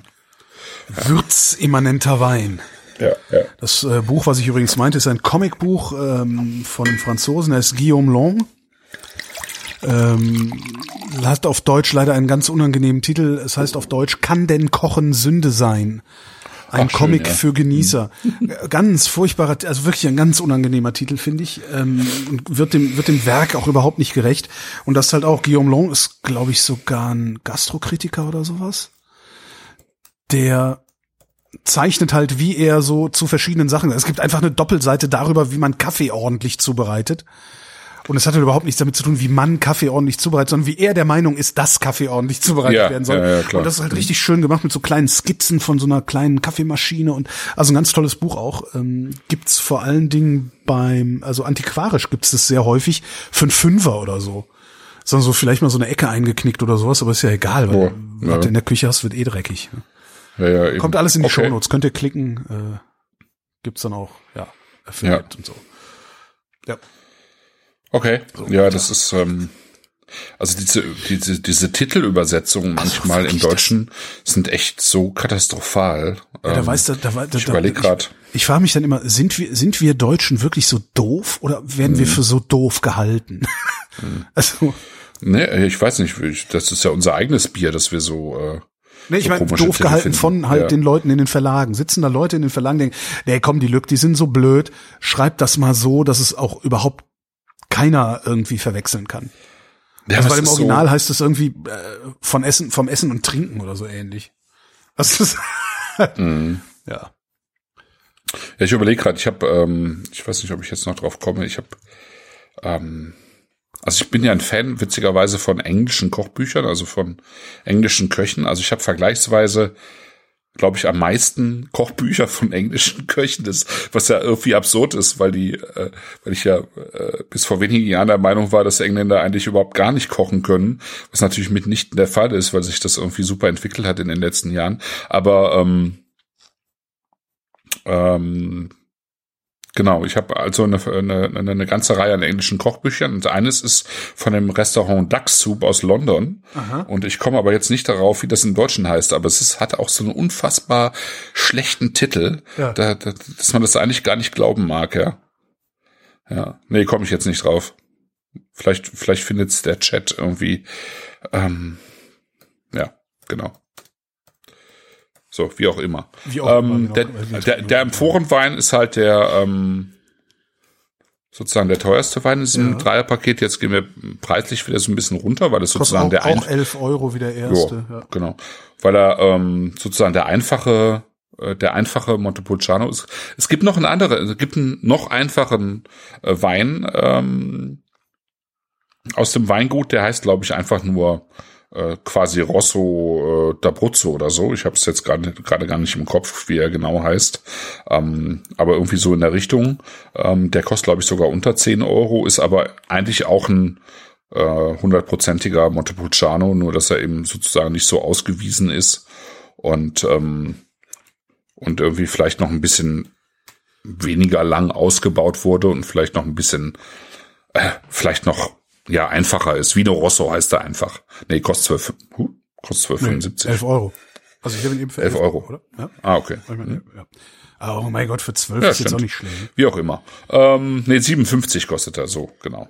Äh, beim, bei lebendige Weine ist manchmal, äh, äh, manchmal spinnt sozusagen die Preisangabe. Der 17er kostet 12,75 und okay. jetzt 18er 7,50 Euro. Aber 7,50 Euro ist eigentlich der richtige Preis. Also der einfachste Wein von Cirelli kostet 7,50 Euro. Das ist ein Vigno Rosso und auch ein Montepulciano. Und das hier ist sozusagen ein Schritt rüber. Und dann gibt's natürlich hiervon auch wieder einen Amphorenwein. Mhm. Ähm, der liegt dann eben auch preislich wieder bei 19 Euro. Euro, genau. Und ähm, aber das hier finde ich ist so ist so äh, eigentlich so sowas, was ich mir auch unter Alltagswein vorstelle. Ne? Mhm. Ähm, das passt irgendwie super zu jeder Form von Brotzeit und Abendessen. Ähm, das kannst du im Sommer trinken, weil es eben diese ich schöne. Hab den, ich habe den frisch auf, also jetzt mhm. zur Sendung aufgemacht. Ja. Und da ist mir viel zu zu verschlossen, zu, zu pelzig, zu das ist mir ist mir gerade gar nichts, nee. Okay. Ähm, der hat einen, der hat einen gewissen Pelz, genau. Ähm, aber ich mag das ja. Also vor allen Dingen, wenn es ähm, wenn es ums Essen geht, ja. Also ähm, finde ich das einfach sehr angenehm. Ja. Was hat Pat Nett geschrieben? Weiße Tennissocken, dritter Satz Sandplatz und geröstete Mandeln. Ja, das ist schön. Sandplatz. Ja, also er hat diese sozusagen diese sandige ähm, so eine so eine so eine 180er Schmögelpapiertextur mhm. am Gaumen oder 240er vielleicht auch eher und ähm, Genau, das ist ein bisschen pelzig, aber ja. ich, ich finde halt, ähm, äh, Essen braucht Widerstand, also bei Rotweinen ja. und dann, dann, dann funktioniert das gut, ja. Also wenn du dir dazu jetzt einfach das simpelste, eine Pizza Margarita vorstellst oder eine Pasta mit ein bisschen ähm, Ragu oder so oder einfach nur äh, ein bisschen aufgeschnittene Salami, dann funktioniert es halt super. Ja, vielleicht wenn er eine Stunde länger offen steht oder so. Ja, aber mir ist ja das, also, solltest du ja auch. Ja, ja. Ach man. Verdammt. Spießer. Ja. Gehen wir wieder Scheiße. dahin, wo ich mich auskenne. Ähm, Sven schreibt in den Chat, äh, im Grunde sind Salt, Fat, Acid, Heat und Stefan Pauls Kochen die aktuellen Standardkochbücher der Wahl. Ich okay. Kann, ja. Also wenn ich wenn, tatsächlich, wenn ich wenn ich gezwungen würde, alle meine Kochbücher rauszuschmeißen, äh, wären das die beiden Bücher, die ich festhalten würde. Und wahrscheinlich noch das mit der libanesischen Küche von. Äh, ah ja, ja, ja. Ähm, Ach so, äh, ja, genau. Aus dem Feidon Verlag jedenfalls. Ja, ja, ja genau. genau das, das dicke. Mit diesen, also, mit diesen genau, das diesen, Kochbuch. Das genau. Kochbuch. ja. Ja, das ist einfach, ja, ja, genau. lange wehren, glaube ich. Das, das wäre auch eins der drei Kochbücher, die ich mitnehmen würde auf die Insel. Weil das einfach, weil ich die Küche einfach so genial finde. Das Welches denn noch? Super. Ähm, also ich glaube, ich, das von Stefan Paul brauche ich persönlich jetzt nicht mehr, weil nee, ich da dann doch ja, einfach ja. zu viel Erfahrung habe ja, mittlerweile. Das ist so. Ähm, Aber es ist, tja, welches noch? Das ist eine gute Frage. Also ich mag einfach diese, tatsächlich diese ganze, ähm, diese ganze Ecke da unten. Also im Zweifelsfall würde ich sogar noch Otto Lenkis Jerusalem Kochbuch mitnehmen, obwohl ich das schon einigermaßen gut im Kopf habe mittlerweile. Ähm, das, das Kochbuch von, von The Duck Soup, also von Claire Latin und Tom Hill heißt übrigens im Deutschen Koch doch einfach. Alter! Minimale Zutaten, maximaler Geschmack. Was das für ein Verlag? Da fahren wir sofort hin und zünden denen die Bude an. Ja, und das ist so scheiße, weil ähm, das ist echt ein super schönes kleines Restaurant, die ähm, wirklich auch so eine so eine so eine ganz basic handwerkliche Küche machen, ähm, eben auch zu zu Weinen, die wir so trinken, diese handgemachten Naturweine und so weiter. Und dann kommt da so ein Titel bei rum. Und das finde ich zum Beispiel ist ein total schönes Kochbuch. Ähm, Ist das, das ist hat das halt in, so ist das, ist das inhaltlich dann genauso schäbig wie der Titel oder? Nee, nee, nee, nee, das ist Titel inhaltlich super. Okay. Genau. Ja, okay. Äh, weil äh, am, am Inhalt haben sie nichts verändert. Die haben einfach den Titel so kacke gemacht. Ähm, der Inhalt ist toll, weil das sind einfach Das sind Rezepte diese- aus diesem Restaurant. das sind diese irgendwie Marketing- sechs verschiedene Gnudi-Rezepte zum Beispiel drin, ja. So Sachen und Ich sag dir, ähm, ich sag, das sind diese BWL-Spacken, die dann im Marketing sitzen und sagen, nee, der Titel muss catchy sein und, und so ein Scheiß.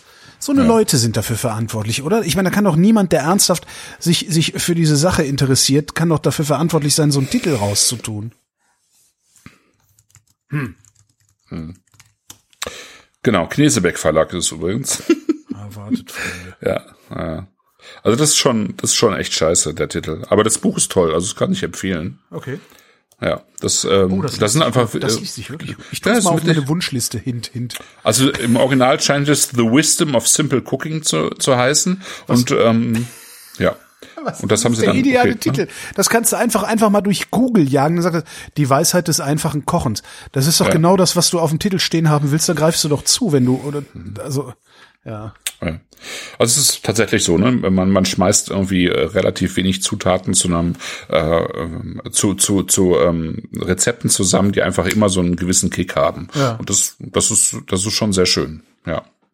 Ja, also äh, bleibt immer noch die, die, äh, bleibe ich noch die Antwort schuldig, was nehm- würde ich noch mitnehmen auf die einsame Insel? Muss ich mir echt überlegen, ist gar nicht so einfach. Ich muss ja auch sagen, es, ich, ich habe, wo ich auch immer mal wieder drin blättere. Kennst du das Festival-Kochbuch von Stefan Paul? Nee, das kenn Ich weiß, ich habe so eine Stefan Paul Schwäche, was vielleicht auch daran liegt, dass ich ihn seit 20 Jahren kenne. Bla bla bla. Der hat halt ein Festival-Kochbuch gemacht. Ähm, Ist halt hingegangen, also Ja, hat ich halt war- einen ja. hatte einen VW-Bus und hat sich gedacht, okay, ich pack jetzt mal meine Kühltasche so, dass man auf dem Festival ohne zusätzliches Kühlgedöns Gedöns, äh, trotzdem die ganze Zeit was ordentliches essen kann. Das ja, aber du fährst halt auch auf Festivals, ich ja nicht. ja, nein, aber das hat unmittelbar zur Folge, dass er sich Gedanken darüber macht, wie kann man denn mit möglichst wenig Zutaten auf Mhm. die Schnelle was Geiles zusammenbrauen. Und da, da ist ein Bohneneintopf drin, da sterb ich für, du. Also, das, das vielleicht auch nochmal ganz Mhm. Du, ich, ich bin der Meinung, dass Stefan, Stefan Paul, und ich kenne ihn ja mittlerweile auch sehr lange, ähm, einfach einer, äh, der, der ist ein begnadeter Kochbuchschreiber, weil er einfach ein sehr gutes Gefühl für die Themen der Zeit hat. Ja. Also ich meine, ich war ja, ich war ja echt sehr kritisch, als der dieses Japan-Kochbuch rausgebracht hatte, weil ich mich mit Japan ja auch recht intensiv beschäftigt habe und dachte, da kommt jetzt so einer aus Hamburg daher, der eigentlich vom Bodensee kommt und schreibt jetzt mal so aus dem aus der Lameng so ein Japan-Kochbuch, ja, während sich in Japan äh, äh, Köche sozusagen die ersten fünf Jahre damit beschäftigen, irgendwie äh, Messerschleifen zu lernen. Ja. Ähm, aber es funktioniert, es ist gut. Ja, Es er ist hat, gut ich weiß nicht, hast du das es gehört, ist, dass, ähm, als ich mit ihm über das über Kochen geredet habe, über das Buch, wo Nee, er erzählt noch hat, nicht. wo er erzählt hat, wie lange er gebraucht hat, um überhaupt mal einen Reis äh, hinzukriegen, Ja, äh, bei dem er sich getraut hat zu sagen, so macht man einen Reis für Sushi und der ist dann aber immer noch so schlecht, dass er sich schämen würde, vor einem japanischen Sushi-Koch diesen Reis irgendwie zuzubereiten. Ja. Genau. Nee, und das ist ja auch gut so. Das ist ja auch der richtige Ansatz, finde ich, weil wenn du jetzt als, als Mitteleuropäer mit begrenzter Erfahrung, und das ist ja nun so, Ja. im, in, ja, äh, das ist einfach so, äh, weil sich die, die anderen sozusagen in, also Japan hat ja auch einfach eine, eine, eine da haben ja auch die Köche sozusagen eine familiäre Tradition häufig, ja, die machen das dann in sechster Generation. So, ja. Und das, das holst du ja nicht mal eben auf, selbst, selbst wenn du ein sehr guter Koch bist und einen sehr guten Überblick. Also insofern ist der Ansatz schon, der Ansatz funktioniert einfach, ja. Ich schaue mir, also ich nehme das ernst, ich ähm, betrachte das aus meinem Blickwinkel. Ich nehme das auf und versuche äh, einfach mal eine eigene Interpretation des Ganzen und das finde ich finde ich gut. Also es funktioniert auch gut. Ja. Und jetzt findest du mich, fällt mir gerade so ein, das findest du mich wahrscheinlich wieder total lächerlich. Stehe ich gestern oder vorgestern stehe ich äh, hier im Supermarkt hm? Und denk so, ah, ich brauche noch Salz, äh, weil ich habe nur gerade nur so mehr Salz, teurer, teures Schei ne, leck mich am Arsch Salz und so, aber nicht einfach nur Salz, weil manchmal so ne, zum ins Nudelwasser hm. packst halt kein teures. Äh, so. Steht da so, steht da so ein Päckchen Malden, was ja so ein englischer Salzhersteller ist. Hm. Geräuchertes Salz. Ich habe noch nie in meinem Leben hm. geräuchertes Salz wahrgenommen. Ah, okay. Das ist das ja ist wohl cool. mal das geilste so für Tomatenbrote ja, ja, ja. und und sowas. Das ist ja der Hit.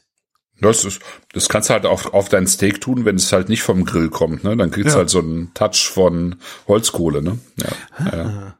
Mhm. Aha. ja, das ist schön. Das ist schön. Ja, ja. Kann man, also man muss halt gucken, dass man sparsam einsetzt, damit es nicht so penetrant wird, aber ja. äh, dann, ja, ja, ja, schön. Und ja, Molden ist sowieso gut. Ja. Ja, von dem. Aber das ist jetzt auch kein, nicht einfach mal so Salz. Das ist natürlich auch teuer. Ja, ja. Also hier das, jedenfalls. Ja. ja, natürlich, ja, hier auch. Also das, das schüttest du nicht ins Nudelwasser. Also ins Nudelwasser nimmst du halt so die Kilopakete ohne Jod oder so. Ja. ja. ja. Das koschere Salz, ne? Ja. So, genau. Also äh, Montepulciano ist nicht so dein dein ähm, nee, dein nee, Ding. ich bin ja, überhaupt nicht zufrieden. Aber du trinkst ja eh nicht gerne Rotwein. Ich, trinke nicht gerne ich spontan auch nicht so, Rotwein. Aber, also du, du schaffst hm. es ja immer wieder, mir mal Rotweine hinzustellen, die ich gerne trinke. Ja. Also der Monte Neubel zum Beispiel ist äh, ein Fest. Ja, hm. Aber ja. Ja. ja. Ähm, genau, begleite das doch mal, noch mal morgen oder so. Ist, also ich find's schön, weil es halt so griffig ist. So ein griffiger Rotwein, der, ähm, wie gesagt, der, der Säure betont ist, der dieses, ähm, diese griffige Textur hat, der diese ich sag mal, diese, diese leichte Würze aus, ähm, ja, was ist das? Ähm, Kräuterwürze eigentlich, mit äh, so ein bisschen äh, Sauerkirschen und, mhm. und ähm, aber nicht so viel Sauerkirschen, was ich wieder äh, sehr angenehm finde, weil ich finde Sauerkirsche ja. eigentlich ein sehr also Sauerkirsche ist bei mir so ein bisschen wie Zimt, ne? Das echt? gehört manchmal wohin. Okay, ja, ja. Aber wenn es jetzt gerade nicht da ist, dann ist auch echt nicht so schlimm. Also okay. Mhm. gibt so Sachen, und Sauerkirsche ist überhaupt nicht mein Obst, so gar nicht. Ah, okay. Ja, ich finde es schön, eigentlich, wenn es, ähm, also ich mag, mag eigentlich Sauerkirsche ganz gerne. Und äh, so ein bisschen, also so ein bisschen, weiß nicht, so Granatapfel oder so. Also einfach diese säuerlichen Geschichten, die, die da mit bei sind, das, das mag ich schon. Mag ich schon gerne. Der also insofern, ich bin, bin ein Fan dieses Weins. Durchaus. Der hat äh, äh, nach einer gewissen Zeit, also der hat jetzt bei mir ein bisschen mehr Luft und ich habe den auch in diesem Probierglas, der hat so eine so eine Zuckerwattensüße in der Nase im Hintergrund. Das ist ganz okay. witzig.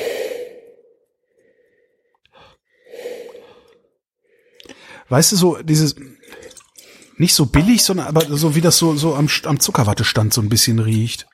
Okay. Kann ich jetzt nicht, kann ich jetzt nicht finden, tatsächlich. Vielleicht ist auch meine Nase einfach, oder ich bin, oder alles.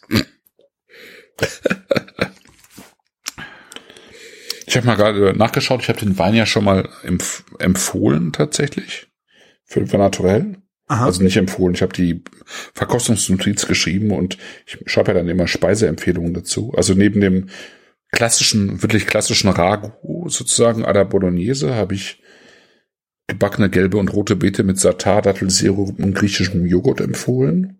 Als vegetarische Variante. Und gebratenen Pulpo mit Kapern, Äpfel und Kartoffelstampf. Ja, hätte ich jetzt auch gerne, ne? Ich auch. Deswegen sage ich es gerade. ich habe übrigens, wo du Kartoffelstampf ja. sagst, ist auch was, was ich bei äh, Alles in Butter letztes Jahr irgendwann gehört habe und habe ich mir jetzt mal bestellt, aber noch nicht ausprobiert. Es gibt einen Laden, der nennt sich echtöle.de. De? Okay. Ich weiß gar nicht. Der presst halt, der presst halt aus allem möglichen Zeug, macht er halt Öle. Und unter ja. anderem hat er ein Sellerieöl. Und das hatten sie da in der Sendung, haben sie halt ein Kartoffelpüree gemacht und da zwei Tropfen von diesem Sellerieöl rein. Und die Kollegin, die die Sendung moderierte, ist total ausgerastet, so lecker war das wohl. da da habe ich mir so, so ein Fläschchen Sellerie, unfassbar teuer, irgendwie auch so 200 Euro der Liter oder irgendwie sowas, so ganz schlimm. Ah, Aber es kriegst okay. halt in so kleinen Pipettenfläschchen dann für einigermaßen erschwinglich. Das fand ich auch, da bin ich echt mal drauf gespannt, wie, wie, wie das so, äh, wie das so kommt. Aber habe ich, hab ich noch nicht ausprobiert. Ich habe heute mal einen Sack Kartoffeln gekauft. Vielleicht mache ich morgen mal Kartoffelpüree.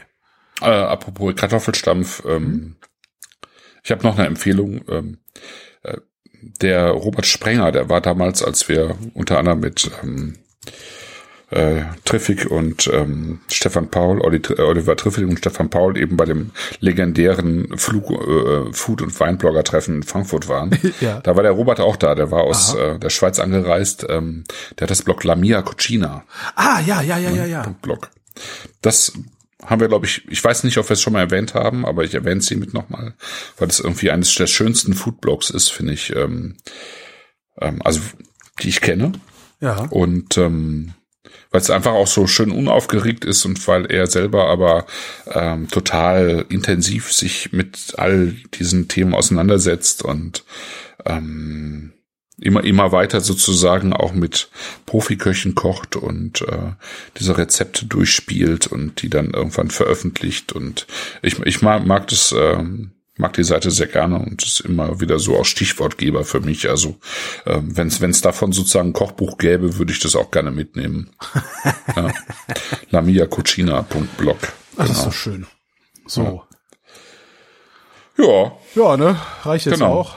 Äh, ja, nee, genau, die Weine der Abruzzen. Also, Also den roten werde ich morgen nochmal probieren oder, Ja, oder die mal. Tage irgendwann nochmal probieren. genau. Also den Trebbiano trinkst du aus und den Pecorino nimmst du morgen auch nochmal. den Trebbiano saufen wir jetzt aus. Äh, die, Frau sitzt nebenan, also den, Tre den Trebbiano werden wir jetzt wahrscheinlich aus, Ja, wird auch immer besser. aus der Amphore, den werden wir jetzt wahrscheinlich wegmachen und dann werden wir sagen so, ah komm, scheiße, den Pecorino oben drauf. Morgen ist, ist ohne Wecker aufstehen, von daher ist äh, eigentlich ein guter Tag. Ja, schön. Das ist bei mir nicht so, weil ich morgen mit meiner Tochter zur Schule fahre, wie jeden Morgen. Tja. Ja. Ja. Ja, Ich habe mich ja sterilisieren lassen. Aber das ist ein anderes Thema. Das, das Fass machen wir jetzt nicht auf. Genau. Was haben wir eben beschlossen, wann die nächste Sendung ist? Ich glaube, das hat man noch gar nicht gesagt. Ne? Ähm, nee, haben wir noch nicht gesagt. Am 25. März 2020 um 20.30 Uhr wird es die nächste Live-Ausgabe der Flaschen geben. Ab, ab 20.30 Uhr Ja. habe ich schon gesagt. Wissen wir schon, was wir da trinken? Nee, noch nicht. Nicht. Also entweder wir machen noch mal weiter mit Italien oder wir brechen es mal auf und ähm, schieben was anderes ähm, zwischendurch rein. Weiß ich noch nicht so genau. Muss ich jetzt mal kurzfristig entscheiden. Ja. Wir schauen mal. Ja. Die Fressreisen, die kommen dann erst danach, äh, im April und im Mai, da sind wir unterwegs und gehen auswärts, ähm, im Ausland auswärts essen, da bin ich dann mal gespannt. Äh, was ich gehst dazu du? erzählen hab. Ja, wir fahren, wir fahren ein paar Tage nach Prag mal wieder. Ah ja, ja, ja. Okay. Äh, und wir fahren, und das ist komplett neu und zwar mehrfach neu, wir fahren nach Budapest. Mm. Ähm, also ich hatte ja eigentlich so eine London-Reise geplant wieder für dieses Jahr, die habe ich äh, zugunsten der Budapest-Reise gestrichen. Und wir fahren mit dem Zug. Es gibt einen Nachtzug von Berlin nach Budapest, äh, fährt hier, Ja. ich glaube, abends um halb acht los, kommt morgens um acht dort an und kostet hin und zurück für zwei Personen im alleine im Dreierabteil, also die haben so Dreierabteile, aber da sind dann ist, ist außer uns keiner drin. Hin und zurück, ich glaube 360 oder 380 Euro, also durchaus nicht sonderlich teurer als ein Flug. Und das finde ich dann aus Klimagesichtspunkten Mhm. Ja, ja. und aus Ja, Reiseromantik-Gesichtspunkten ähm, ziemlich geil. Jetzt hoffe ich mal, ich, ne? kann natürlich auch sein, dass es ganz, ganz furchtbar ist und ich gerädert da ankomme und nur noch rumjammere und ähm, aber das werde ich dann auch irgendwie hier mal erzählen. Okay. Ja. Ich habe einfach, ich, ich, ich werde ähm, zur Prowein fahren, falls sie stattfindet. Ich glaube, ich bin eher Oh, oh. skeptisch, ehrlich gesagt. Corona? Ja. Ja, Ich, ich glaube, also ich, ich, ich befürchte, dass sie nicht stattfinden wird. ja, könnte gut passieren. Also ich meine, die, Ja. die, wir haben ja gerade Berlinale hier in Berlin und es ist nur gerüchteweise tatsächlich. äh, Es will noch niemand offiziell drüber reden, aber gerüchteweise wird schon darüber gesprochen, ob sie da irgendwie was abbrechen oder die Säle leer räumen oder sowas. Ja. Ja. Äh, Die internationale Tourismusbörse ist demnächst in Berlin. Da haben sie schon gesagt, nee, falls du aus Norditalien anreisen willst, das kannst du mal vergessen, Freundchen. Ja.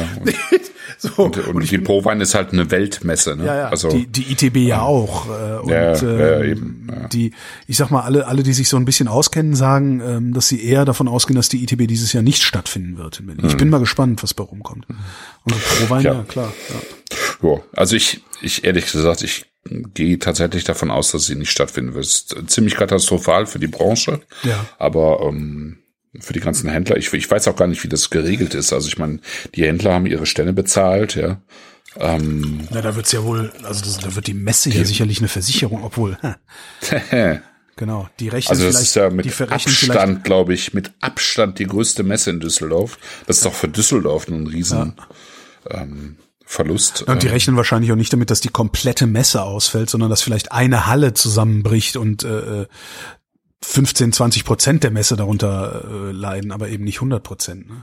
Ja, ja. Also ich bin mal gespannt. Ich habe äh, eigentlich vor, vorher, also eigentlich ist geplant, vorher nach Bussel zu fahren, äh, zum Flori äh, zwei Tage und äh, dann eben Düsseldorf unsicher zu machen sozusagen. Ähm, ich meine, ich persönlich kann auf die Messe gerne verzichten. Ich muss da nicht hin, aber für all die, die da wirklich ähm, Umsätze machen und das ist halt nicht nicht wenig, es ist schon schon ein Riesenverlust, weil es einfach die Messe geworden, Ja. die Weinmesse äh, geworden ist weltweit. Bedeutet das, oder würde das dann auf, auf der anderen Seite wieder bedeuten, dass wir die äh, Jahrgänge und die Weine, die da vorgestellt würden, in der Folge günstiger bekommen, weil Nö. es keine Quelle für den Hype gibt? Nee, das glaube ich Das nicht. Nee, nee, das glaube ich nicht. Also. Nee, ich meine, letztlich werden die, die Leute irgendwie auch anders zusammenfinden und die Geschäfte machen, aber ähm, ja, es ist, es ist halt einfach der, der, der Ort, wo man sich dann zumindest einmal im Jahr trifft und äh, äh, auch mal von Ja. Angesicht zu Angesicht sozusagen die Sachen regelt und nicht immer nur über E-Mail und so weiter, denke ich, dass es, also jetzt mal abgesehen davon, dass man vielleicht noch ein bisschen was Neues auftut. Ich selber bin jetzt gar nicht so ein großer Fan, weil die Messe so riesengroß geworden ist, ähm, dass man es kaum noch überblicken kann. Ich mag am liebsten den Samstag, das ist die, der Tag vor der Messe, wo es dann ähm, von, ich sag mal, von alternativen Weingütern, Verbänden dann sozusagen schon Veranstaltungen gibt. Ja, äh, Les Eaux de Vin zum Beispiel ist so ein Verbund von Weingütern oder Renaissance des Appellations, das ist so ein ähm, Biodyn-Verband von äh, Weingütern, die sich dann präsentieren als, als Gruppe. Das ist eigentlich immer das Spannendste. Ähm, da gibt's so ein paar parallel, so drei, vier Veranstaltungen am Samstag. Da kann man schon, also da hat man dann noch Zeit, so ein bisschen die interessanten Sachen rauszusuchen und von Sonntag bis Dienstag ist eigentlich für mich dann im Wesentlichen, also ich arbeite ein bisschen da und ähm, also ich mache so kurze bei Meininger, also am Meininger Verlagsstand, so kurze Tastings und sowas und dann ähm, gucke ich aber einfach auch, dass ich Leute treffe, die ich sonst nicht treffe und einfach mal ein bisschen quatsche und so. Ah ja, Dafür ist es schon, ne? Dann triffst du sie nächstes Jahr. Ne? Ja, Es ja, sei ja, denn, klar. die Globalisierung. Ne? Herzliche, herzliche Grüße, Ihre Globalisierung. Es kann natürlich sein, dass das alles nochmal in die Hose geht. Also Ja, ja. schon ganz witzig. Ich habe heute, heute im äh, Radio dann auch ein Interview gemacht mit einem vom Kieler Weltwirtschaftsinstitut. Ah ja, ja, ja. Der, Der, war, äh, glaube ich, auch bei beim Deutschlandfunk heute Nee, Morgen. das war dessen Chef. Ich habe mit einem Untergebenen Hm. sprechen. Deutschlandfunk, da gehen dann die Chefs hin. Mhm. Ähm, der hatte jetzt, also so optimistisch war der auch nicht. Ne, Das Einzige Nee. war dann, dann habe ich auch nochmal so den Schlenker natürlich, ne, weil Altersvorsorge durch Aktien und so ist ja auch immer ein Thema dieser Tage. äh, Und äh, habe auch gesagt, was sollen die Leute denn jetzt machen? Nicht mehr alles verkaufen, Gold im Garten verbuddeln. Und er meinte auch, nee, nee, also sowas sehen wir immer mal wieder. Ähm, das ist jetzt langfristig wird das keine Auswirkungen auf die Aktienmärkte haben, aber äh, jetzt im Moment Aktuell schon, ja. ist halt heftig, ja. Und ich meine, Lufthansa, Aber es ging ja auch irgendwie so lange nach oben. Der, ja, und der sagt Jetzt halt auch, dass am, am stärksten krass. trifft's gerade die Reisebranche. Äh, Ja. Die die haben halt gerade richtig Einbußen. Ich meine, Lufthansa hat gerade wirklich mal richtig Sparprogramm beschlossen, inklusive Mhm. Leute entlassen und sowas. Ah, Das ist echt heftig. Das ist schon krass, ja. ja.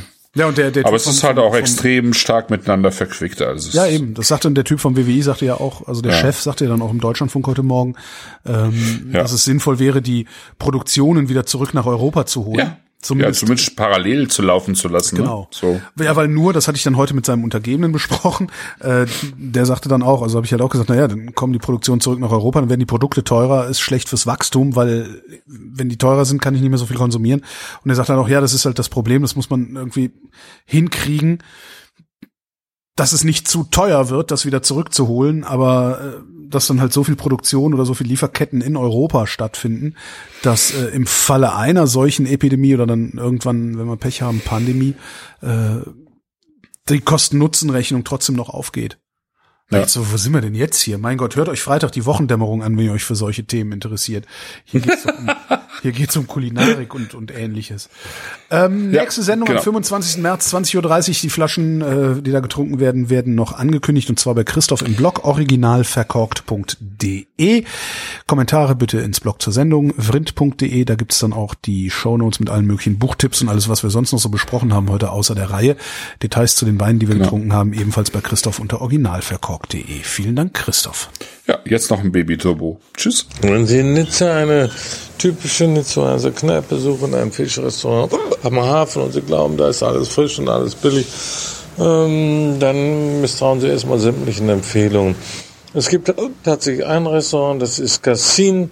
Äh, Es ist zwischen all diesen Hafenrestaurants, wo man auch auf der Terrasse sitzen kann, ich meine auf der Straße sitzen kann und es ist alles schön und pittoresk und touristisch und das hat man sich eigentlich vorgestellt und man glaubt, das ist dann besonders gut. Und Cassin hat einen Vorteil tatsächlich, der Mann ist so eingeführt, er ist der Älteste am Ort, am Platze. Alle Fischer kennen ihn und wenn sie frische Fische bringen, dann ist er der Erste, dem sie diese anbieten. Deshalb sind die Fische bei ihm besonders frisch. Das heißt, die Chance, einen alten Fisch zu kriegen, einen vergammelten Fisch, ist bei ihm geringer als woanders. Punkt. Damit erschöpfen sich seine Qualitäten. Absolut. Denn die Zubereitung dieser Fische ist wiederum genauso schlimm wie nebenan. Das heißt, ein Turbo zum Beispiel. Ein Turbo, den wir hatten für zwei Personen, wird nur gemacht ab 140 Francs. Das muss man sich vorstellen. Das sind 70 Francs pro Portion. Das war ein Baby-Turbo, ähm, durchgekocht und mit Aioli. Sehr ordinär und äh, ohne irgendwelche Kunstfertigkeit, außerdem noch schlecht rangiert und alles Mögliche. Es lohnt einfach nicht, dort zu essen, weil der Preisunterschied ist, fehlen die 15 Prozent, die in dem draufstehen. Aber sonst kosten ein Typ auch nicht mehr als 70, 70 80 Francs in einem guten Restaurant. Diese Unterschiede lohnen einfach nicht.